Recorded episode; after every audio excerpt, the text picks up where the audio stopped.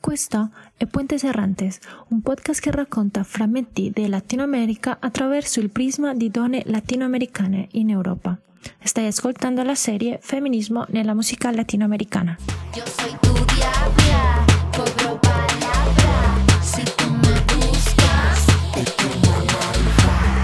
Ben ritrovate e ben ritrovati in questo secondo podcast di Puentes Errantes, la serie di interviste a cantanti femministe latinoamericane che noi del gruppo Awawe abbiamo raccolto e abbiamo il piacere di presentarvi. Io sono Mariana e qui con me c'è Pilar. Ciao a tutte, ciao a tutti. Ciao Mariana. Come va Pilar? Tutto Come bene. Va? Tutto bene? Benissimo. Bene. Allora, in questa occasione oggi noi volevamo presentarvi eh, Natalia Norte e farvi conoscere il suo mondo. Allora, Natalia Norte è una cantautrice e ballerina cilena che nasce e vive attualmente nella città di Iquique, nel nord del Cile. Allora, chi ci ha seguito in precedenza sa che ci siamo dedicate, abbiamo scritto molto sulle proteste sociali che con più forza a partire dal 2018 hanno messo in discussione il sistema politico, eh, economico, sociale e culturale cileno. Uh, in questo momento storico per il Cile ehm, troviamo anche ne fa parte il movimento femminista che gioca e ha giocato un ruolo chiave. Infatti si unisce a gran voce alle rivendicazioni, diventando a volte anche capofila e portando alla visibilità internazionale le proteste. Mi viene da pensare al collettivo La Stesis, per esempio, ehm, la Stesis, eh, come ben sapete, è un collettivo composto da quattro donne cilene, tutte provenienti da diversi ambiti lavorativi, chi è il teatro, chi l'insegnamento, chi la moda, e hanno trasformato in performance alcune teorie femministe. Loro hanno esordito nel 2019 a Valparaíso nel contesto di un festival teatrale con un violatore in tu camino. Eh, questa è una coreografia che denuncia lo stupro, il femminicidio e la violenza di genere. Allora, sia la Stesis sia Natalia Norte possiamo dire che sono un esempio di come l'arte, la musica femminista, la politica siano legate con l'obiettivo di sradicare la cultura patriarcale. Uh, Natalia Norte fa parte di questo coro di donne ormai inarrestabile ehm, lei inizia la sua carriera nel 2013 in un gruppo, ma come ci racconta, a partire dal eh, 2016 qualcosa cambia. Sentía que todo lo que, lo que estábamos hablando, diciendo, que para mí es sumamente importante, no era el camino que yo quería tomar.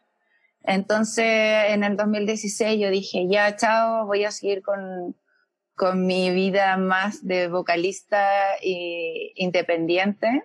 Y ahí es donde parte del proyecto Corro con los Lobos, que, que fue en verdad como una necesidad de, de hace rato que yo estaba buscando, como de, de, esta desigualdad que se veía siempre en los shows, las preferencias que se le dan a los hombres. Por ahí yo creo que partió mi feminismo y las ganas de, demostrarlo y demostrar lo que está pasando y a través de mi música fue la mejor forma de, de, hacerlo. Desde ahí partió como mis ganas de hacer música con un fin, ¿cachai? Como siempre antes he estado como en otro escenario con bandas de hombres, eh, no sé, el 30% solamente es el de las mujeres que están en el escenario y tras escenario el 70% son los hombres que están ahí presentes, los tratos que también se tienen entre medio. Y creo que después de haber visto todo esto, no sé, hasta prender la tele y ver una mina cocinando siempre, comiste el músculo, no sé qué, sí. Es como, como que ya todo eso me, me, empezó a molestar, que antes no me, no me hacía ruido, pero con el tiempo eh, me empecé a dar cuenta de que esto no, pues esto está mal, esto está mal, entonces había que generar y hacer música que tuviera un contenido al, con lo que yo estaba viendo y creyendo a la vez, ¿cachai? De poder hacer un cambio y que la mejor forma fue la música.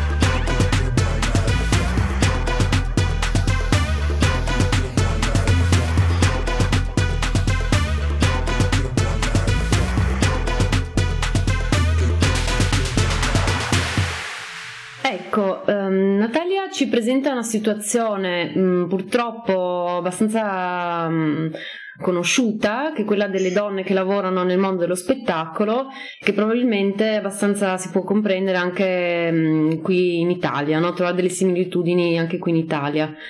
Ehm, c'è sì da un lato la questione numerica, quindi gli uomini sono sempre in maggioranza sui palcoscenici, così come dietro le quinte, um, però è anche interessante, come ci racconta Natalia, quell'aspetto qualitativo della presenza.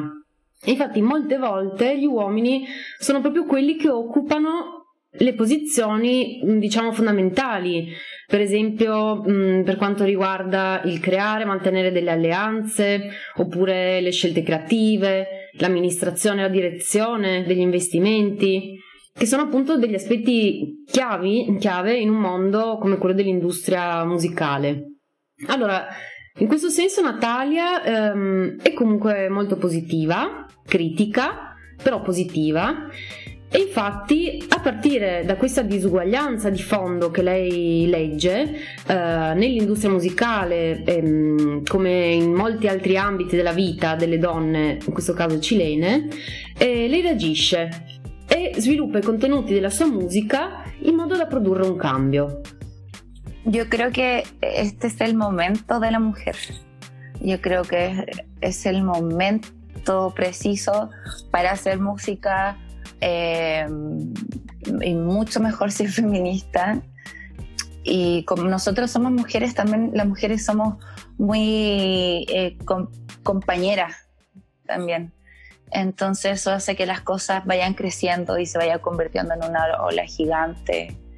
Entonces así lo veo como al revés, siento que es como este es el momento para gritar, para, para decir todo lo que nos está pasando y para acompañarnos y, y hacer música y hacer espacio y como sea, como sea. Siempre va a haber gente que no va a querer, que no va a querer verte surgir, ¿cachai? Pero eso es algo normal. Appunto, per um, le ragioni che commentavamo prima, è innegabile che sia un mondo nel quale le donne devono superare molti ostacoli, anche diversi, um, per poter affermare quelli che sono i modi e i contenuti che sentono urgenti no? artisticamente in questo caso appunto politicamente. Um, Natalia è testimone di queste barriere um, che vengono imposte sui corpi, sui messaggi delle donne cantanti, però ancora una volta ci racconta perché e come. Secondo lei siamo sul cammino giusto. Igual la industria musical es súper filósofo, eh, más para las mujeres.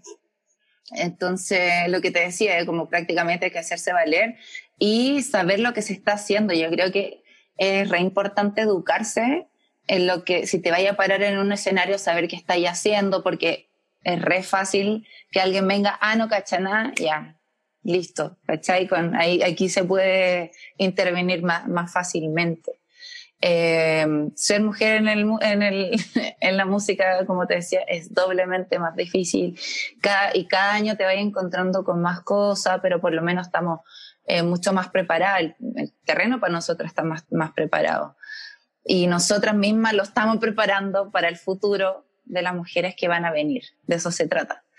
Eh, sí, y sí, sí he tenido problemas personales como al momento de cuando me presentan a una persona, como que ya, pues el beso, o no sé, una vez me iban a hacer una entrevista y no querían que yo hablara y me fuese en la política, no, no, no, no, ese tema no lo vamos a tomar, ¿cachai? Como censuras así fuertes.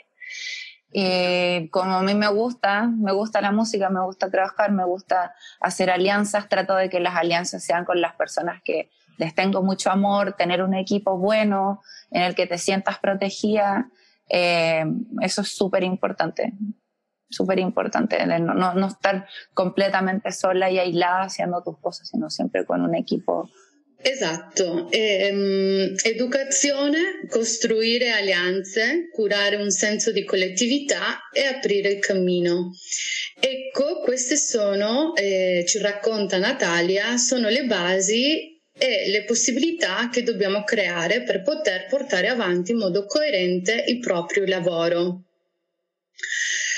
Di sicuro un aspetto interessante è il commento che fa lei sull'avere un terreno preparato. Le sue parole evocano molto bene questo movimento di re- rigenerazione continua nel movimento femminista.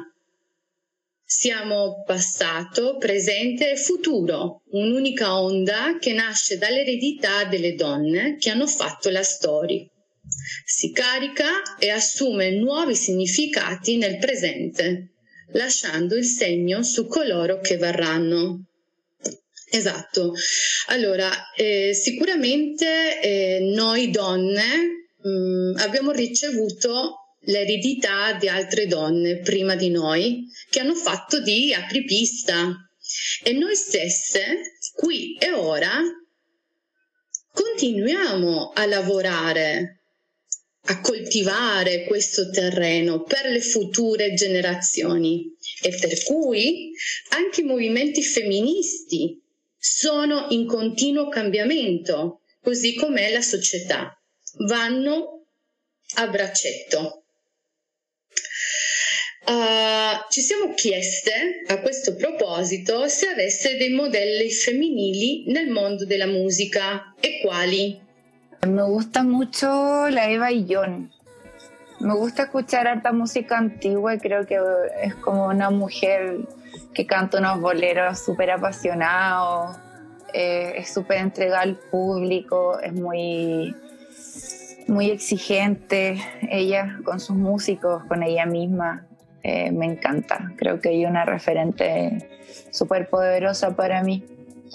Eh, en la actualidad creo que hay muchas mujeres bacanes por ejemplo, no sé, la Fran Valenzuela me gusta mucho. Eh, yo fui parte de su festival el 2018, el Ruidosa Fest, que convoca a solo mujeres y disidencias a trabajar y a hacer música y a charla. Y tuve la oportunidad de conocerla y una persona increíble, como valor, valor por ella. ¿Y quién más puede ser? Me encanta la Nati Peluso, la encuentro motivadísima, hipnotizante. Eh, creo che esos podrían ser mi, mis grandes ispirazioni. Noi eh, siamo andate a cercare immagini e video del Ruidosa Festival e vi consigliamo di fare lo stesso perché, vabbè, oltre eh, ad essere ovviamente un'occasione per poter ascoltare buona musica, così conoscere anche insomma altre musiciste, cantanti cilene che hanno partecipato al festival. E, ehm, è possibile anche rivedere alcuni degli eh, interventi, delle conferenze, dibattiti che si sono tenuti in, in quei giorni, no?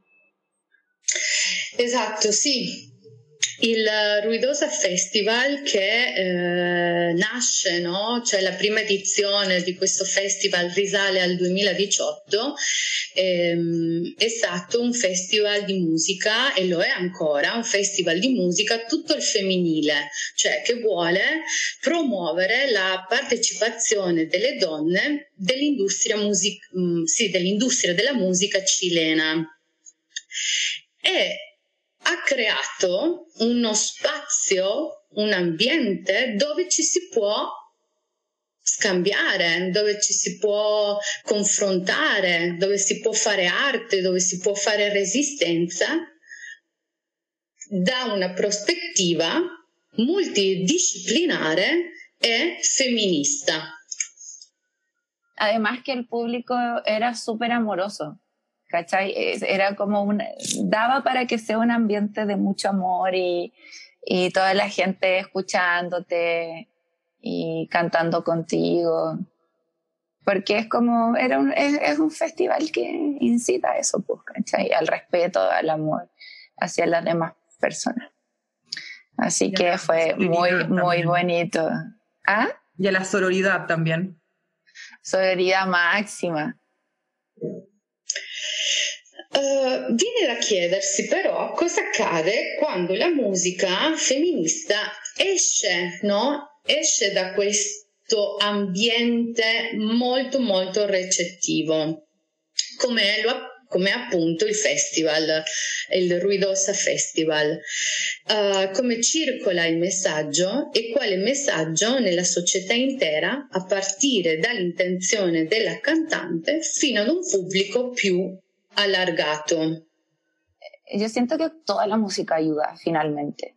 Por ejemplo, yo no solamente me refiero eh, cuando hablo de feminismo a un, a un punto específico. Por ejemplo, Corro con los Lobos creo que es, un, es, una canción mucho más general que habla del feminismo, pero también dentro de eso, como las otras artistas eh, que yo te, te, te, he hablado las he nombrado, cantamos también desde nuestras historias de las cosas que nos han pasado o de las cosas que ellas también han vivido. Creo que eso también eh, es parte del feminismo, como contar tu historia, lo que te ha pasado. Yo hace poco tengo una canción que se llama Origami y tiene mucha relación a esta violencia un poco eh, psicológica que cualquier mujer lamentablemente eh, puede pasar.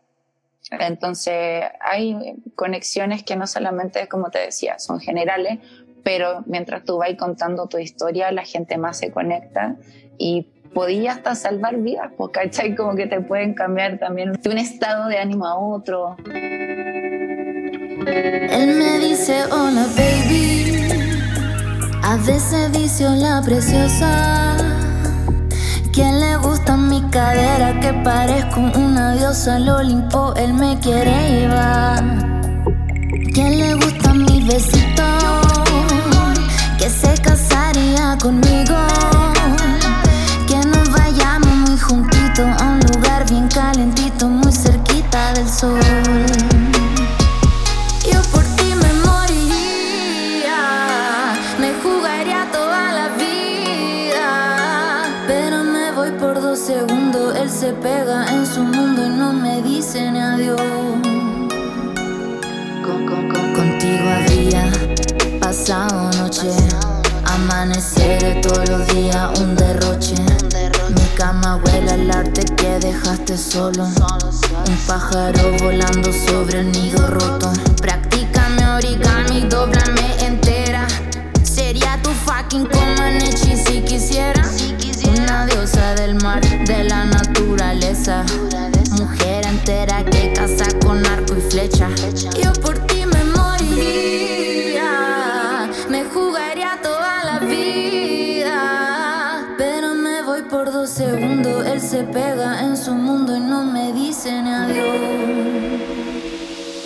por ti me moriría, me jugaría toda la vida, pero me voy por dos segundos, él se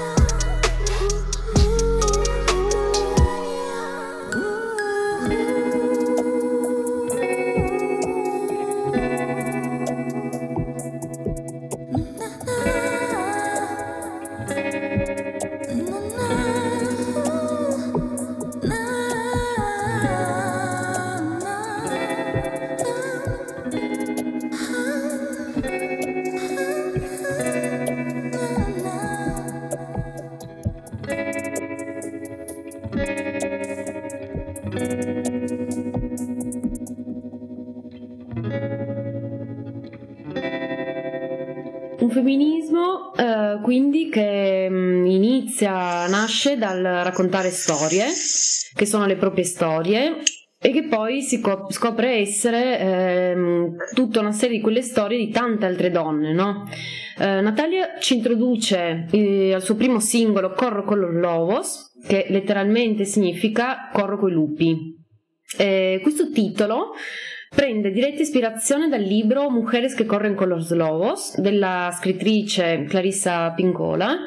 Ehm, diciamo che l'autrice in questo libro mette eh, in luce, racconta quello che è l'indomabile che c'è in noi donne. Eh, infatti vengono raccontati archetipi di donne e il profondo legame che c'è psichico tra le donne e i lupi. Quindi ecco, vi diamo anche un consiglio di, ehm, di lettura.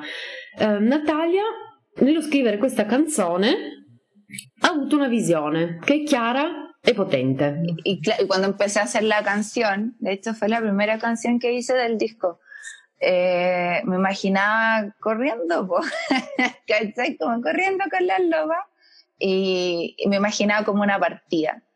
Y filo, no importa, estáis cansada para la cagada, pero te levantáis igual, no ni ahí, como que sinceramente hay momentos que uno está muy, muy fuerte y, y- en el video, sí, no sé si lo han visto, pero salen muchas mujeres que son del norte, eh, salimos corriendo juntas y mostrando cada una su habilidad, sus habilidades. Hay una campeona de bodyboard, ¿cachai? Que también está ahí.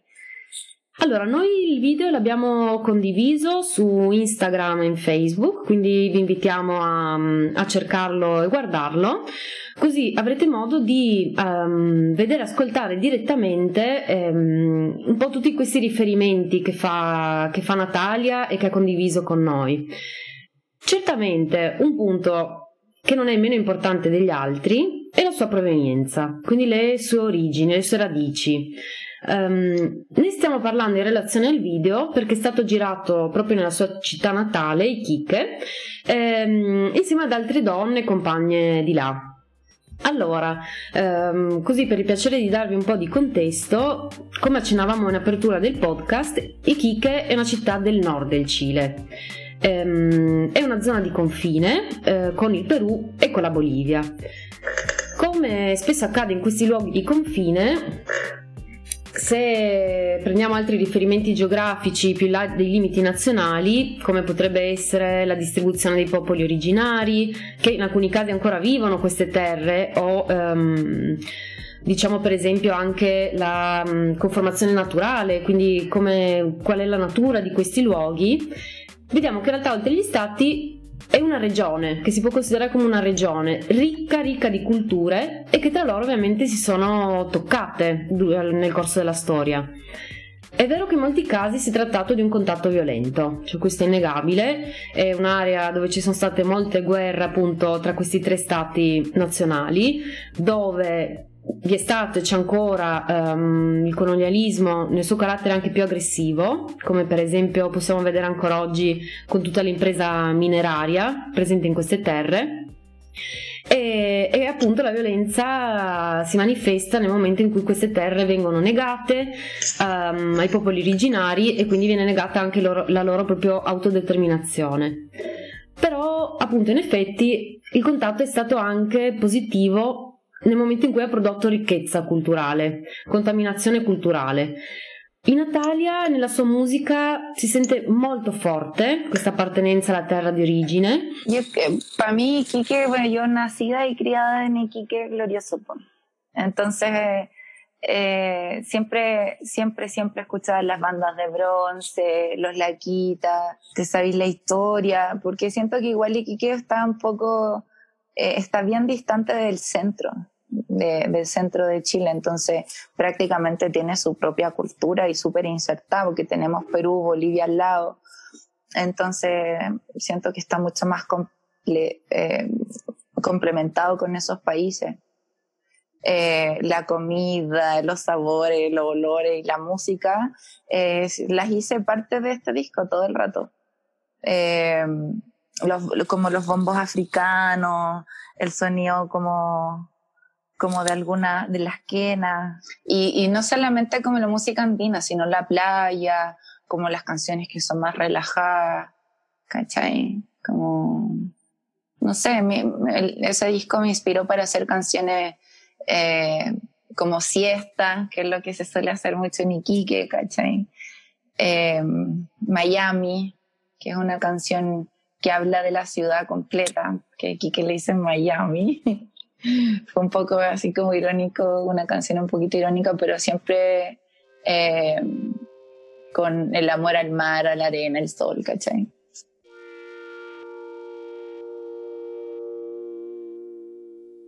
Amanecí y abro los ojos y respiro muy profundo.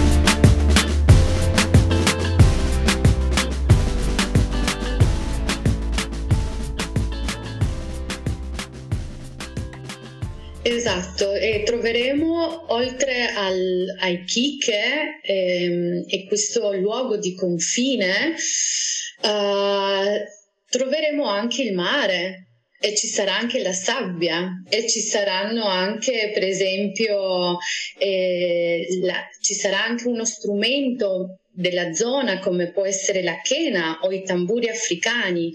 E per cui Natalia prova un grandissimo amore per la sua terra e per le sue tradizioni.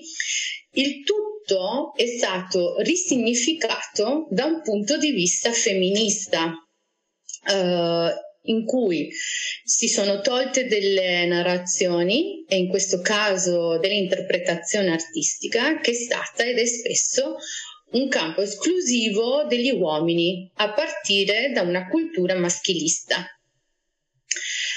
Uh, le abbiamo anche chiesto uh, se l'arrivo della pandemia ha cambiato in qualche modo il suo lavoro, il suo processo creativo e diciamo che è stata sempre molto, si è dimostrata molto positiva. Sí, eh, ha sido un poco complicado el hecho de, de que ya no hay shows en vivos, eh, no, con- no te podéis con- conectar con las personas, que es lo que más me gusta. Hacer un show arriba del escenario también lo extraño caleta, caleta. Eh, pero he intentado de hacer cosas en Instagram, y es, es como la plataforma que más uso para conectarme con, con mis fans, que para conectarme con mi público. De repente hago, que es lo que voy a empezar a hacer ahora pronto, un programa que se va a llamar Ahí vienen las niñas. Y voy a hacer como lo mismo, tipo en conversatorios que tengan que ver con mujeres que hacen arte y cómo lo viven. Allora, ehm, vi raccontiamo che nonostante la pandemia, appunto, le proteste in Cile non si sono esaurite e anzi, lo scorso ottobre si è votato per riscrivere la Costituzione, la stessa che aveva lasciato in eredità il dittatore Pinochet.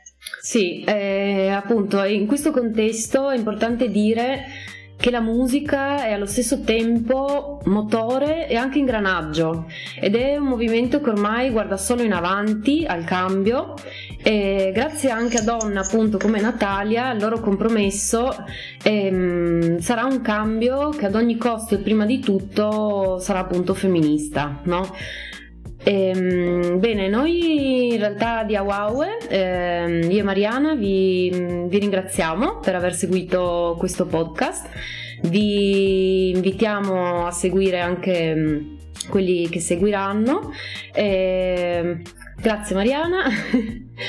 Grazie Pilara, grazie. Sì, di fatti è stata un'intervista molto bella questa Natalia che ci ha portato nel suo mondo, un mondo molto molto bello di lotta femminista, di, e ci ha fatto vedere la sua musica, la sua arte e anche come un, la città di Chi per esempio ha proprio plasmato il suo sì. essere, anche il suo essere di far musica e, ehm, e per cui è stata un'intervista molto molto interessante. Assolutamente sì.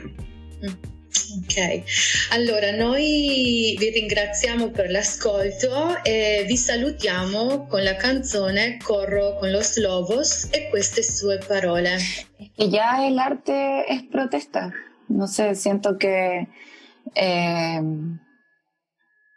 estar ya parado en una calle, siento que hay una hay demostración, hay, arte, hay vida está todo correlacionado. Si tú, por ejemplo, veis en las mismas marchas todo es arte, todo es, todo, todo todas las formas de, de, de, construir, todo es a través del arte.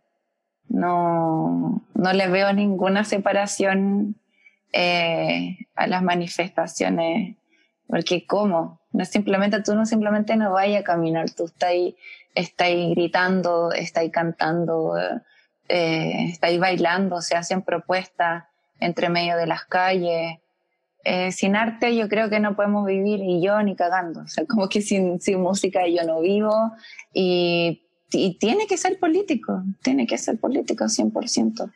L'arte è protesta, è un atto dimostrativo, anche il solo fatto di essere in piedi in una manifestazione. C'è arte, c'è vita, è tutto collegato. Se vedi le manifestazioni, tutto è arte. Sei lì che alzi la voce, che canti, che balli, che fai rete con altri per strada. Senza arte non si può vivere. Senza musica io non riesco a vivere. Il tutto 100% politico.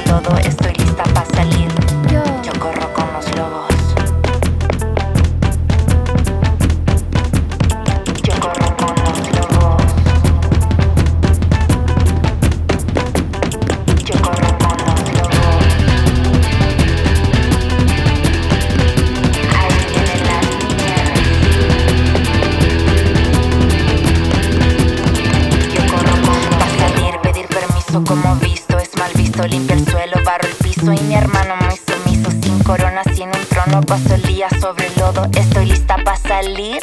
Yo corro con los lobos.